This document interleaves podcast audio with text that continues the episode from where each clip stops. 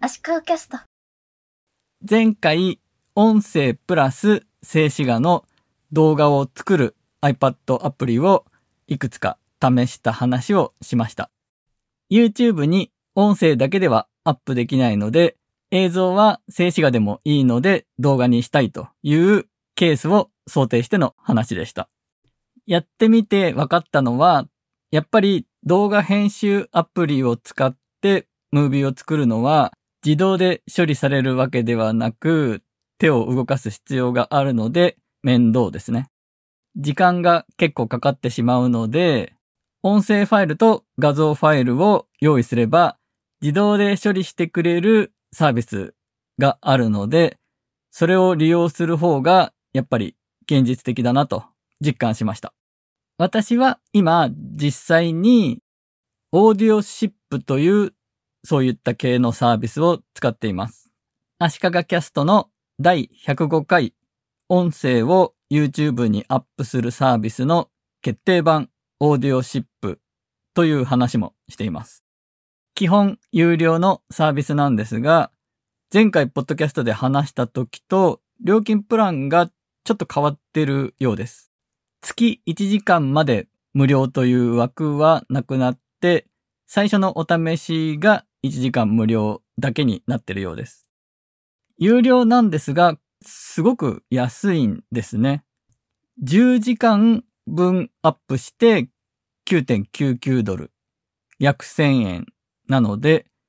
1時間あたり約100円なんですよ。私はこのポッドキャストを YouTube にアップするために使っているんですが、1回6分くらいなんで、1本あたり10円くらい。月あたり200円くらいなんですね。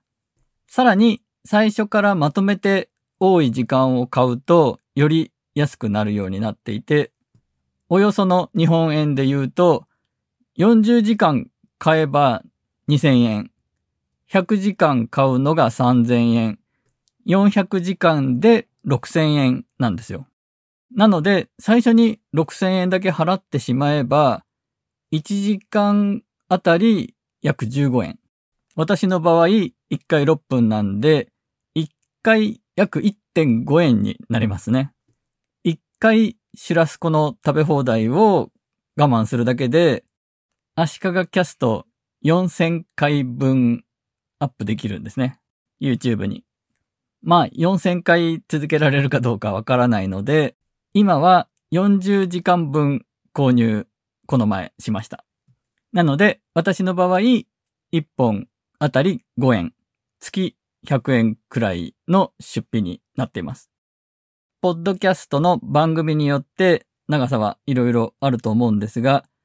20分くらいという人も結構多い印象ですが、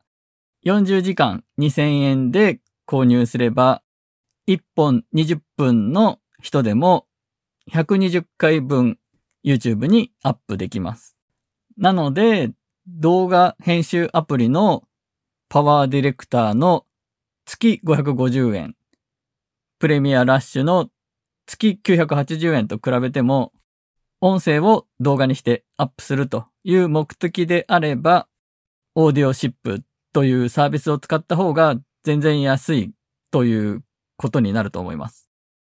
音声ファイルと画像ファイルをアップすれば、自動で YouTube に動画として投稿してくれるサービスとして、無料のものもあります。Tunes to Tube t-u-n-e-s t-o-t-u-b-e というサービスと ToBid.io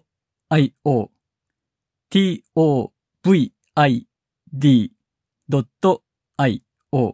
というサービスがあります。無料で使える代わりにアップされた動画には、そのサービスのロゴが入っています。Tunes2Tube は上にちょっとダサい感じで枠が作られてロゴが入ってるので嫌だなと思うんですが、ToBid.io の方は右下にかっこいい感じでロゴが入ってるので、これは結構許せるというか気にならない感じがしました。無料で使わせてもらっておいて許せるというのはちょっと言い方悪いですが、ロゴが悪目立ちしてない感じです。2bid.io は1日100ユーザーという Google 側の制限みたいなんですが、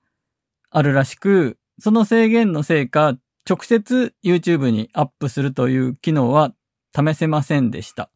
でも動画としてダウンロードできるので、それはそれで便利だと思います。